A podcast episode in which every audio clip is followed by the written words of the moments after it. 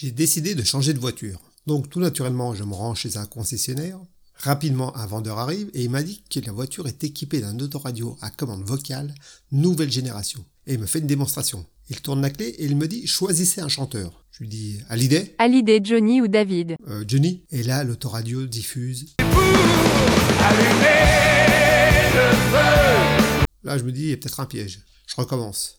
Mais allez-y, mon ami, ça marche à tous les coups. Iglesias. Iglesias, Rulio ou Enrique Là, j'étais sur le cul, je dis, bah, Rulio.